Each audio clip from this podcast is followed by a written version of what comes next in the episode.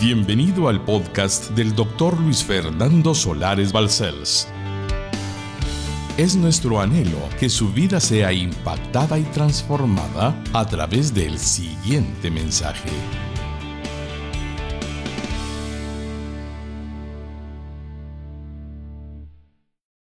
Estamos comenzando una etapa bella cuando sabemos que Dios tiene un plan para una iglesia en la faz de la tierra. Una etapa bella que pareciera ser una señal de los tiempos del fin que se están viendo con tanta situación calamitosa que el mundo está viviendo. Y esto nos da un indicio de que las señales de los tiempos están siendo cumplidas. Y con respecto a la serie que hemos estado desarrollando, la podemos ubicar dentro del mismo marco, donde habrá una cena de las bodas del Cordero, donde su esposa será vestida de lino fino, blanco y resplandeciente, y el esposo divino es nuestro Señor Jesucristo, en una comunión de amor, ágape, de pureza y santidad, de relación cual nunca ha habido, sin ningún obstáculo de pecaminosidad por parte de la esposa que estará preparada. Y el rapto glorioso que es necesario que acontezca para que las bodas del Cordero se puedan realizar. En cuerpos glorificados, los muertos en Cristo resucitarán primero y luego nosotros los que estemos vivos seremos transformados en un abrir y cerrar de ojos Iremos con Él a las nubes y de las nubes al cielo, en donde estaremos con Él en la cena de las bodas del Cordero. Es tan emocionante pensar que estamos, Señor, ante ti, dispuestos para que tú nos llames cuando tú quieras. Nos quedamos en una parte de lo que es el tema y voy a comenzar por presentarles de nuevo el tema. El tema de la predicación nuestro matrimonio allá en el cielo. La tercera parte de este tema específico es el que hoy desarrollaremos. Y estamos en la dieciséisava parte de la serie. Estamos en los días postreros. Lo creo con todo mi corazón y muchos de ustedes han manifestado su gran complacencia de comprender que estamos predicando algo de actualidad en el sentido de señales que Dios Jesucristo nos advirtió. Y aquí, el miércoles pasado nos quedamos en que en el Nuevo Testamento hay pasajes con referencias al esposo futuro, que es la iglesia, preparada como novia cuando el esposo, que en el futuro será ni más ni menos que nuestro Salvador, nuestro Redentor, nuestro Señor, el que está en nosotros morando en nuestro corazón. Es decir, que referencias del esposo futuro de la iglesia, hay referencias en el Nuevo Testamento antes de que acontezcan las bodas del Cordero. Y hoy daremos inicio precisamente con uno de esos textos donde se refieren al esposo y a nosotros como iglesia.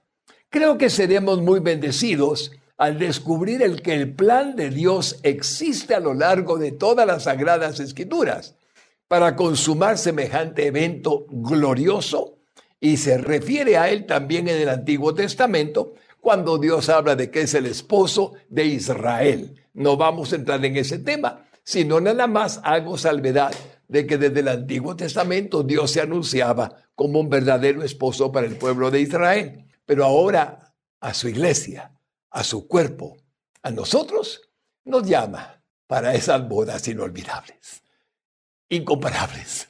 Vamos a comenzar con ese texto que les mencioné de referencia al esposo antes de que suceda la maravillosa boda en el cielo. Segunda de Corintios 11, 2 al 3. Dice el apóstol Pablo lleno del Espíritu Santo, porque os celo con celo de Dios, pues os he desposado con un solo esposo para presentaros como una virgen pura a Cristo. Pero en el versículo 3 añade, pero temo que como la serpiente con su astucia engañó a Eva, vuestros sentidos sean de alguna manera extraviados de la sincera fidelidad a Cristo. Ya desarrollaremos estos dos versículos de manera exegética, pero ya tenemos ahora una clarísima evidencia de que se refieren al esposo, a Jesucristo y a la iglesia las palabras del apóstol Pablo, inspiradas por el Espíritu Santo. En el desarrollo de esta serie, hemos sentido la necesidad de mantenernos como una virgen pura, como leímos en el texto, es decir, santificados y consagrados en nuestra vida diaria para estar preparados, como es digno de una novia, ante un esposo prometido, cual no existe ninguno ni existirá jamás. Jesucristo, como tal, el esposo de la iglesia. Por lo tanto, nos hemos guardado para esas bodas que tendremos con el esposo divino y será, como dije al principio, después del glorioso rapto de la iglesia. Es lo menos que se merece nuestro amado Salvador y Redentor que nos mantengamos lo más puros, lo más dedicados a una vida de integridad, de santidad que Él nos da para que podamos estar dignamente delante de aquel Dios viviente en cuerpo glorificado como el de nuestro Señor Jesucristo. Hermanos lindos, hemos leído en dos ocasiones el relato de Apocalipsis 19, 5 al 9, para comprender la maravillosa promesa de la cena de las bodas del Cordero, que está prometida para la esposa que somos su iglesia y su cuerpo aquí en la tierra. Es el momento de orar, porque ya estamos viendo de qué se trata lo que estamos por desarrollar en este momento.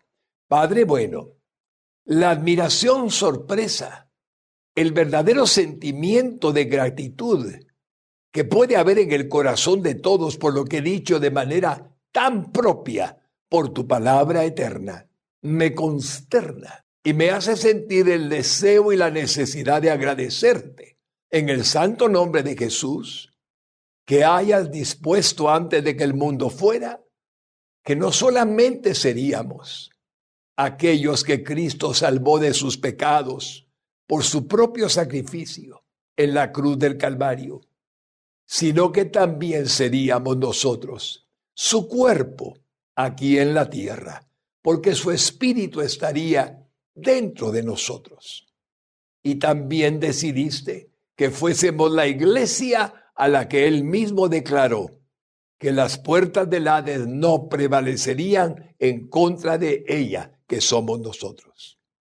Pero lo admirable es que decidiste que un día también seríamos la esposa del que nos redimió, del que nos dio la salvación, del que nos dio la vida eterna, del que vive en nuestro corazón, del que nos hizo aptos para ser tus hijos Dios eterno, y además seríamos por siempre, por la eternidad de los siglos, sus acompañantes, como hijos e hijas tuyas, pero con el precioso nombre de esposos del Cordero de Dios que quitó el pecado de nosotros.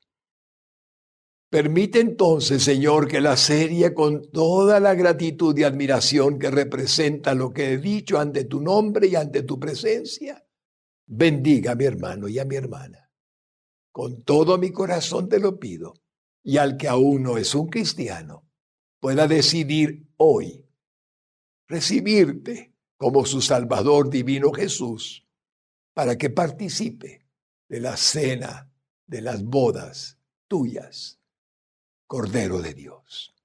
Te lo pido en el nombre de Jesús. Amén y amén. Impresionante. Y por más asombroso que nos parezca y por mucho que podamos creer que no lo merecemos. El ser esposa del esposo divino, Dios lo ha decretado así. Dios sí decreta, mis hermanos. Él sí puede hacerlo. Y ha decretado así. Y debemos estar profundamente agradecidos y conmovidos porque esas bodas se consumarán. Y usted es la novia en la actualidad. Esa es la verdad. Y como no sabemos cuándo es el rapto, y como no sabemos el momento en que Dios vendrá a recoger a su iglesia para llevarnos al tercer cielo, al paraíso, debemos de estar como una virgen pura, como el apóstol Pablo lo mencionó. Y ahora veamos el precioso significado del texto sagrado que leímos al inicio de esta predicación, comenzando con Segunda de Corintios 11:2. Veamos. Porque os celo con celo de Dios, pues os he desposado con un solo esposo, para presentaros como una virgen pura a Cristo. Para poder hacer una exégesis sencilla, vamos a comenzar con la primera parte de este versículo. Segunda de Corintios 11, 2a. Porque os celo con celo de Dios. O celo con celo de Dios. El verbo griego se usa para describir los celos conyugales. Pero el esposo no es Pablo, sino Jesucristo. Por eso dice que nos cela con celo de Dios. Es decir, con el celo que Dios siente por su pueblo, su iglesia, y que inspira a sus fieles a mantenerse puro delante de Él, pues su único esposo será Jesucristo por la eternidad. Les recuerdo que aunque tenemos en el caso de un servidor a mi esposa en el cielo, en el cielo no hay relaciones conyugales a la manera marital que tenemos en la tierra. Es como tener hermanos muy afines, aunque nunca dejaremos de tener conciencia y noción de que fuimos esposos en la tierra. Y como esta boda sagrada es una boda de espíritu, de alma. No es corporal, es mística. Entonces podemos entender que esa verdad de que el esposo será único es correcta, ya que los demás seremos como hermanos, reitero, recordando el vínculo que tuvimos en la faz de la tierra. Así lo expresó el Espíritu Santo a través de Pablo en Efesios 5:25, refiriéndose al esposo y a la esposa de nuevo en el Nuevo Testamento. Veamos otra cita. Maridos, amad a vuestras mujeres, así como Cristo amó a la iglesia y se entregó a sí mismo por ella, para santificarla, habiéndola purificado en el lavamiento del agua por la palabra, la palabra de Dios a fin de presentársela a sí mismo, una iglesia gloriosa, que no tuviese mancha ni arruga ni cosa semejante, sino que fuese santa y sin mancha. Qué preciosidad volver a ver a Jesucristo dándonos el sentido de una relación tan pura como la que él anhela que tengamos para la gloria de su nombre.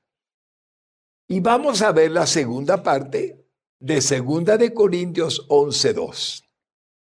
Pues os he desposado con un solo esposo.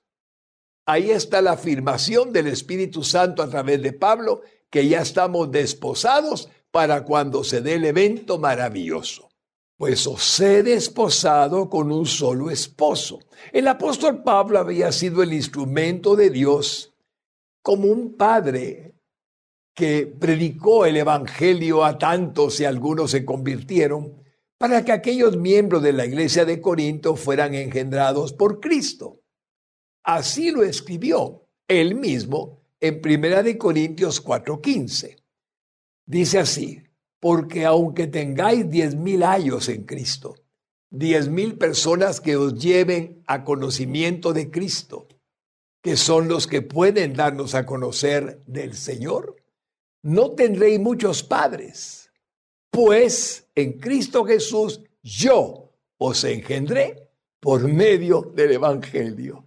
Él se atribuye el privilegio de haber sido el padre espiritual de aquellos corintios, como pueden verlo. Pero hermanos lindos, el desarrollo de este versículo es como para comprenderlo.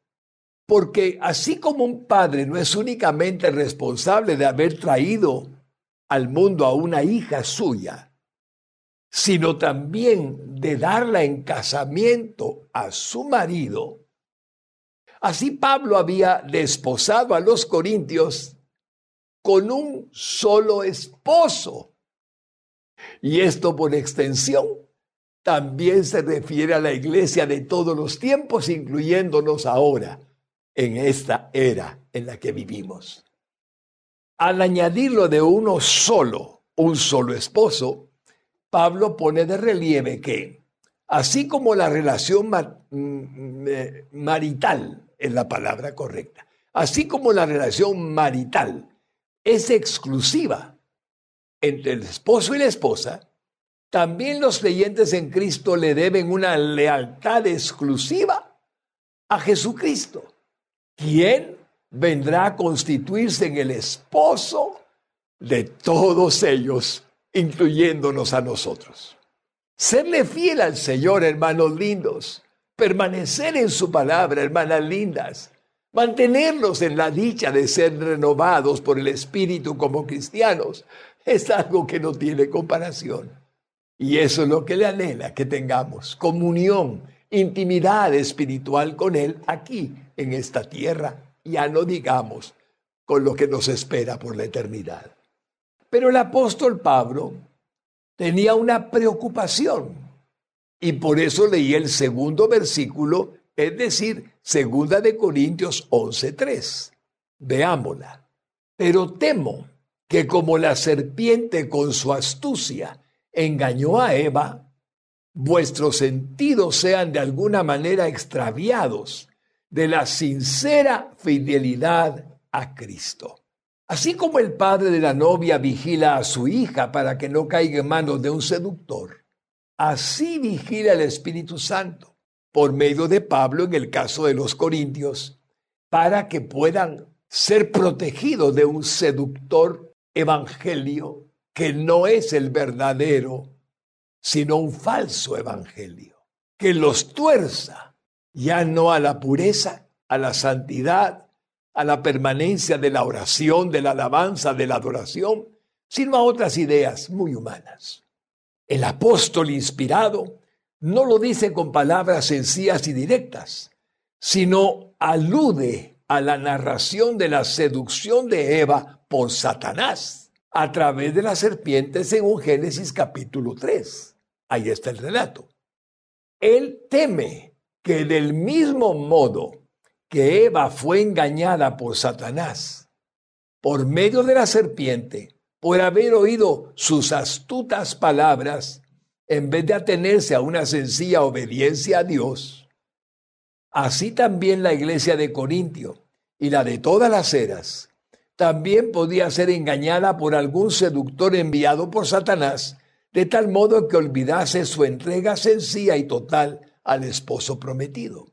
Son esas doctrinas extrabíblicas que no son más que enviados en cuanto a aquellos que anuncian que uno es salvo y el cuerpo puede hacer lo que quiera, porque el alma siempre será perdonada, porque Cristo nos dio la salvación, y esas ideas que son tan peligrosas que no son lo que Dios ha dicho. Y ocurriría esto, sin lugar a dudas, quitándonos la intención de permanecer en la pureza del Evangelio, de la sana doctrina, tal y como Dios lo ha revelado, si se inclinaban a doctrinas torcidas por la razón humana de esos falsos maestros inventadas para agradar a los oídos de los que las oyeron. Hasta hoy la iglesia necesita conocer la palabra de Dios y fundamentarse en ella. Si no, oiga lo que dijo Pablo a Timoteo en el capítulo 4 de la segunda epístola y versículos 3 al 4.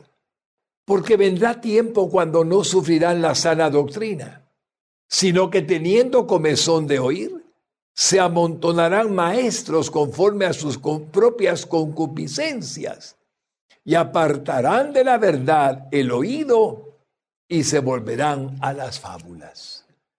Una situación que ya se ha dado con seguidores de sectas y de cosas extrañas que pretextando ser basados en la Biblia no lo son. Pero ahora vamos a ver, revisar los puntos para que podamos recordarlos. El punto número uno fue, el banquete de las bodas del Cordero debe darse con el cuerpo de la novia completo. Así que sucederá después del rapto de la iglesia. El cielo se llenará de cuerpos glorificados porque el esposo tiene cuerpo glorificado. Aleluya. Esta boda significa el más puro amor, comunión y gozo entre Jesucristo y su iglesia para siempre. Ya desarrollamos bellamente por la palabra esta verdad. Punto número dos. El novio de las bodas del Cordero es Jesucristo. Él ha preparado a la novia que es su iglesia, preparándola de su primera venida para tan extraordinario acontecimiento que ya se aproxima primero Dios. Y estamos en el punto número tres que vamos a leer también lo que pusimos. Hay una gran fiesta de bodas esperándonos allá en el cielo. Todos los que estén presentes son especialmente benditos. Además, el esposo atenderá a la esposa como jamás imaginó, llenándola de honor y de gloria para siempre. No existe ni existirá jamás mejor recompensa no hay más grande recompensa y gratitud por la eternidad tendremos de ser la esposa del Cordero.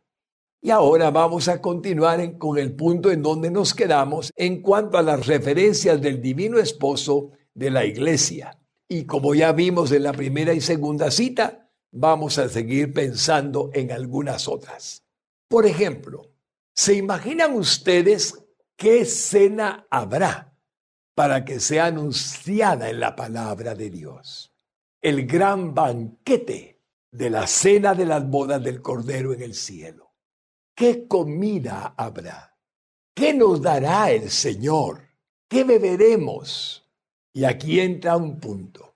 Sabemos que estaremos tomando la Santa Cena con Jesucristo. Si alguna vez ha tomado la Santa Cena, en conmemoración de Él, como Él dice, haced esto en memoria de mí. Se imagina ahora en la cena del Cordero tomar la Santa Cena con Él. Está en la Biblia. Y por eso es que nos hace no solamente esperar un banquete de comida extraordinario, que será así seguramente, pero el esposo bendito volverá a tomar la santa cena que estableció para nosotros aquí en la tierra y que dijo que sólo la volvería a tomar en el reino de su Padre, el cual es el cielo, con vosotros, dijo él. Así es que nos espera una gran sorpresa. Óigalo hablar en Mateo 26, 29, cuando dijo en aquella noche antes de ser entregado. Y os digo que desde ahora no beberé más de este fruto de la vid hasta aquel día en que lo beba nuevo con vosotros. Aleluya. Ahí estarán los apóstoles en el reino de mi Padre que es el cielo. Ay, Señor, es conmovedor. Hermanos lindos, quiero darle una sorpresa más. ¿Y sabe quién la servirá? Tiene que creerme. Nunca lo esperaríamos. Pero será el mismo, Jesucristo, el que nos sirva el pan y nos sirva el vino. Así está escrito así será. Y yo no sé cómo se sienta, pero yo estoy conmovido de comprender que no solamente se humilló a lo sumo y toda la historia de su vida en la tierra, sino que con los apóstoles les lavó sus pies cuando estableció la Pascua, la santa cena de la iglesia. Y ahora le voy a demostrar que no solamente lo hizo en aquel tiempo, sino que Él va a servir la santa cena en el banquete allá en el cielo. Mire Lucas 12, 37. Bienaventurados aquellos siervos a los cuales su Señor, cuando venga, halle velando, es decir, preparados, santificados, aguardando su venida. Oiga, de cierto os digo que se ceñirá y hará que se sienten a la mesa y vendrá a servirles. Aleluya. En la mesa estaremos sentados con Él y vendrá a servirnos. ¿Saben qué dice en el original? Se agrega literalmente a cada uno. Esto es asombroso, es maravilloso no puedo expresar cómo será, pero es lo que dice. Este es el versículo más maravilloso que jamás se haya escrito en relación a una promesa de nuestro Señor Jesucristo para su iglesia y cómo en el contexto hace referencia a su segunda venida. Es obvio que está diciéndolo con relación a las bodas del Cordero, cuando éstas ocurran, cuando las siente en la mesa y les va a servir entonces es una promesa a su esposa. Cuando Dios, hombre, Jesucristo, dejará de ser humilde, siendo Dios. ¿Cuándo, mi hermano lindo? ¿Cuándo, mi hermana linda? A nosotros los hombres orgullosos y con cosas humanas, nos cuesta entender cómo él lavó los pies de los discípulos. Y nos cuesta entender cómo él va a decir, este es mi cuerpo, coman de él. Este es el símbolo de mi sangre, tomen de ella, que es la, el vino de la copa. No tengo palabras, Señor. Yo mismo me detengo y me asombro. Si tú eres el único que puede ser tan increíblemente humilde, que ya lo hiciste una vez en la tierra, ¿cómo es posible que lo hagas en el cielo? Si todos los intérpretes de este pasaje glorioso que acabo de leer están en lo correcto por los siglos de los siglos, estoy seguro que acabo de bendecir su vida, como he sido bendecido yo, de solo pensar en lo que nos espera. Veamos el contexto de Lucas 12:37 para que podamos entender que estoy hablando de la cena del Cordero en el cielo. Dice Lucas 12, 37 al 40. Comencemos con el 37. Bienaventurados aquellos siervos a los cuales su Señor, cuando venga, a velando, es el rapto.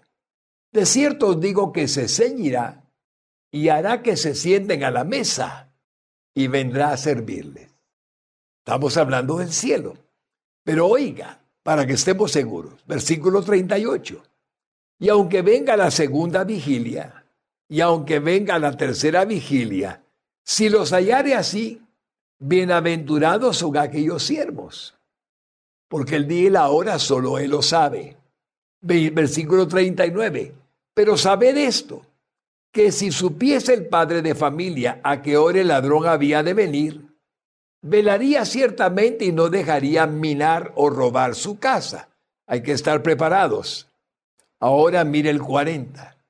Vosotros pues también estad preparados, porque a la hora que no penséis, el Hijo del Hombre vendrá.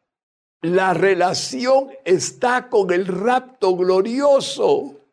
La relación está con la boda, con la cena de las bodas del Cordero. Y como he dicho ya, Ya con Él, al ser arrebatados en las nubes para recibirlo en el rapto glorioso, nos llevará a un matrimonio que se consumará ahí en el cielo. Un matrimonio que durará para siempre. Y algo que escribí.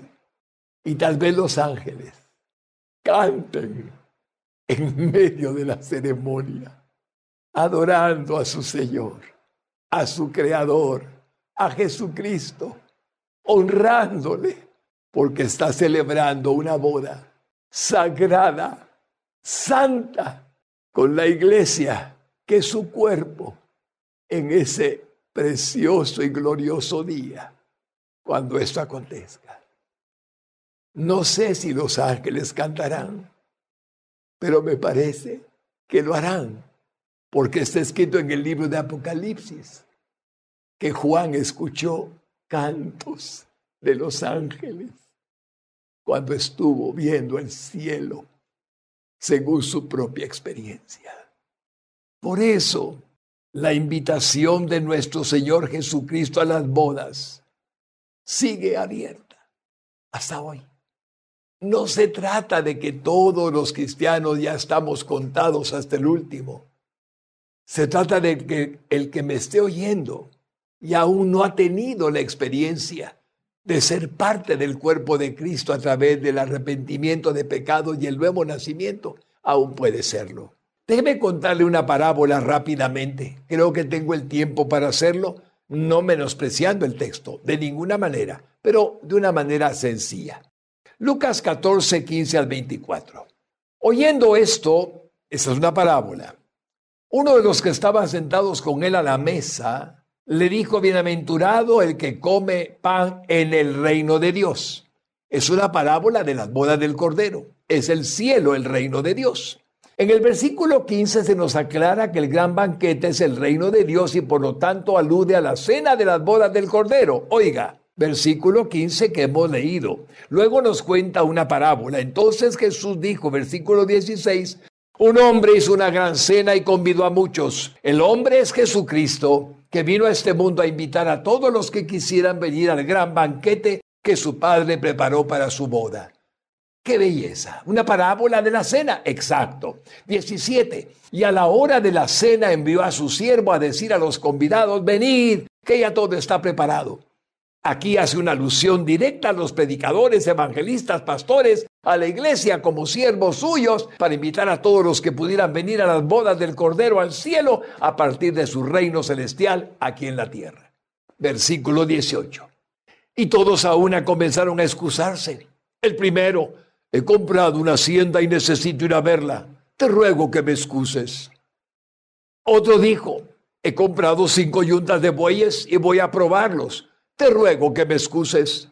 Y otro dijo, acabo de casarme y por tanto no puedo ir. Aquí el Señor nos presenta las distintas excusas que algunos de los importantes, entre comillas, pusieron a su invitación. Un hacendado, un ganadero y uno que prefirió casarse aquí en la tierra sin comprender que la invitación que se le estaba haciendo incluía otra boda junto con su pareja allá en el cielo. Mire el versículo 21. Vuelto el siervo, hizo saber estas cosas a su señor. Entonces enojado el padre de familia dijo a su siervo, ve pronto por las plazas y las calles de la ciudad y trae acá los pobres, los mancos, los cojos y los ciegos. Los más desdichados, hermanos lindos, que se aceptan la invitación de Cristo normalmente. 22. Y dijo el siervo, Señor, se ha hecho como mandaste y aún hay lugar. El lugar sigue abierto, mi querido amigo. El padre de familia es Dios. Exactamente, hermanos lindos. El Padre de nuestro Señor Jesucristo, quien envía a su siervo a buscar a personas verdaderamente necesitadas del gran banquete de la boda de su Hijo y le envía para que los traiga con él. Y los trajo, pero aún quedaba lugar. Versículo 23. Dijo el Señor al siervo, ve por los caminos y por los vallados y fuérzalos a entrar para que se llene mi casa. A veces tenemos que forzar en el sentido de procurar y procurar y procurar que la gente se salve para que venga a este evento. Entonces les envía nuevamente a los lugares más distantes y les dice que los fuerce a entrar a la boda hasta que se llene su casa. Esto significa que debía de perseverar hasta que aceptaran la invitación. Los evangelistas no nos cansamos de evangelizar porque sabemos que de esta evangelización depende la aceptación de una verdad, el cielo como heredad, en lugar del infierno, que es consecuencia del pecado. Versículo 24. Porque os digo que ninguno de aquellos hombres que despreciaron significa que fueron convidados gustarán mi mesa. El padre advierte que todos los que rechazaron la invitación que él les hacía para la boda de su hijo, jamás comerían en su mesa y no estarán en las bodas del Cordero. Esta parábola, si usted puede leerla con detenimiento, es exactamente lo que está pasando en la tierra hoy. El Padre dice, vayan y prediquen mi evangelio a toda criatura enseñándoles que guarden las cosas que yo les he enseñado a ustedes, bautizándolos en el nombre del Padre, del Hijo y del Espíritu Santo. Y aquí estoy con ustedes todos los días hasta el fin del mundo. Predicamos el Evangelio, invitamos a la gente a que venga a una salvación primero, a una nueva vida en Cristo Jesús primero, a que tengan el cielo por heredad, a que no vayan al infierno como pecadores. Pero no les decimos que además habrá una cena de las bodas del Cordero a las que también están invitados. Pero en esta parábola el Señor lo enseña y nos dice, ven lo que pasa. El Padre sigue enviando a sus siervos a predicar y la mayoría no tiene tiempo, no quieren ahora, no están en la intención de aceptar la invitación. Pero si vamos a gente necesitada, gente humilde, normalmente responden, porque su fe es puesta por el Espíritu Santo y no se resisten. Y el Espíritu Santo quiere convencer a todos. Entonces, déjeme ponerle un pensamiento. El Espíritu Santo todavía está invitando, mi querido amigo. Usted mismo está siendo testigo de que Dios le está invitando en este momento. No lo puede dudar. Soy solo un siervo de Dios, tratando de decirle, lo invito a una boda, pero no será en la tierra, sino una boda única en toda la historia del universo entero. Pero muchos todavía están dando excusas. No saben que la invitación es la más importante que han recibido en toda su vida. Por favor, léalo, créalo. Y finalmente, pero los pobres, los tullidos, los cojos y los ciegos, sí están dispuestos a aceptar la invitación, por lo que siempre son bienvenidos. Acepte usted, aunque se encuentre sano, la invitación que se le está haciendo antes de que sea demasiado tarde. Ese es el mensaje que contiene la parábola y contiene la realidad de esta vida y la realidad de la vida eterna y de las bodas del Cordero que se aproximan. Oremos, hermanos. Padre bueno, en el asombro que nos ha causado la revelación de tu palabra con respecto a lo más glorioso que has preparado para tu iglesia en el cielo. Te damos gratitud con todo el corazón ahora y por la eternidad porque nos hayas escogido para ser la esposa del Cordero de Dios que quita el pecado del mundo, tu Hijo Jesucristo. No tenemos palabras para agradecerte, Señor, el significado que tiene mi alma de agradecimiento en la dimensión que siento dentro de mi corazón. Pero puedo agradecerte por mi hermano y mi hermana que tú escogiste y elegiste para que estuvieran en esas bodas cuando tú dispongas a hacernos la invitación. Te ruego que bendigas a tu iglesia en la faz de la tierra y que esté consciente de que un día estará contigo en la mesa misma del cielo que está preparada para recibir a los millones de hombres y mujeres que por los siglos de los siglos han sido testigos de ti en la faz de la tierra como cristianos verdaderos. Te agradezco por la salvación que nos has concedido y la vida eterna. Y bendice a cada uno de mis hermanos por nombre en su casita, en su hogar, con su familia, ahí con sus hijos, con su esposo, con su esposa, con sus padres. Pero antes de retirarnos, Señor, en oración, le invito a una boda. Pero antes de ello, para poder entrar, necesito una vestimenta especial. Es un vestido de lino fino, blanco y resplandeciente que dan a todos los que hemos creído en Jesucristo como nuestro Salvador. No tenemos ningún mérito, al contrario, somos pecadores que fuimos por gracia perdonados de nuestros pecados y limpiados de nuestra maldad. Y el Señor nos perdonó. Y no solamente hizo morada en nuestro corazón, sino que además nos dio su espíritu y está en nosotros. Y un día llegaremos a Él, cuando sea el rapto glorioso, y estaremos en esas bodas de las que he predicado por tres miércoles consecutivos y que hoy estoy concluyendo. Mi amigo, mi amiga, puede hacer una oración, puede decirle a Jesús, Jesús, yo soy pecador y me arrepiento con todo mi corazón de todo lo malo que he hecho. Pero Señor, hoy vengo comprendiendo que aunque soy pecador, puedo ser perdonado si pongo mi confianza en ti, como mi único y suficiente Salvador, como tu palabra enseña. Siendo Dios, veniste a la tierra a ser de hombre para morir en lugar mío en una cruz, en el monte Calvario. Hoy entiendo que tu sangre que derramaste y tu muerte expiatoria fue para mi salvación. Fue para que yo fuera lavado y limpiado de todos mis pecados por la sangre que vertiste en esa cruenta cruz. Hoy te confieso, Jesucristo, el único salvador de mi alma que puede limpiarme de todo pecado y maldad. Límpiame, Señor, te lo suplico. Y te agradezco por perdonar mis pecados, por salvarme y darme la vida eterna. Y también creo que al tercer día después de morir, como dice la Santa Biblia, resucitaste y eres Dios y estás a la diestra del Padre.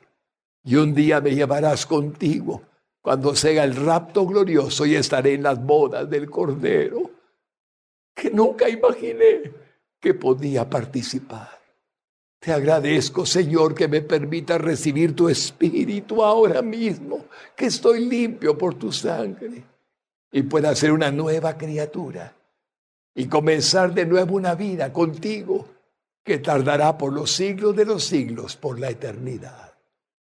Te agradezco por el perdón de mis pecados, la salvación y la vida eterna. Eres el Señor de mi vida, además de mi Salvador. Y pronto serás el esposo que ha prometido tu palabra, de la que yo seré tu esposa, como está escrito en ella. Gracias por salvarme, divino Jesús. Te lo agradezco con toda mi alma, en tu santo nombre. Amén y amén. Para más información o ayuda en su vida espiritual, contáctenos a través de nuestras redes sociales. Búsquenos como Radio Exclusiva GT. No duden en suscribirse a nuestro podcast para más contenido que edificará su alma.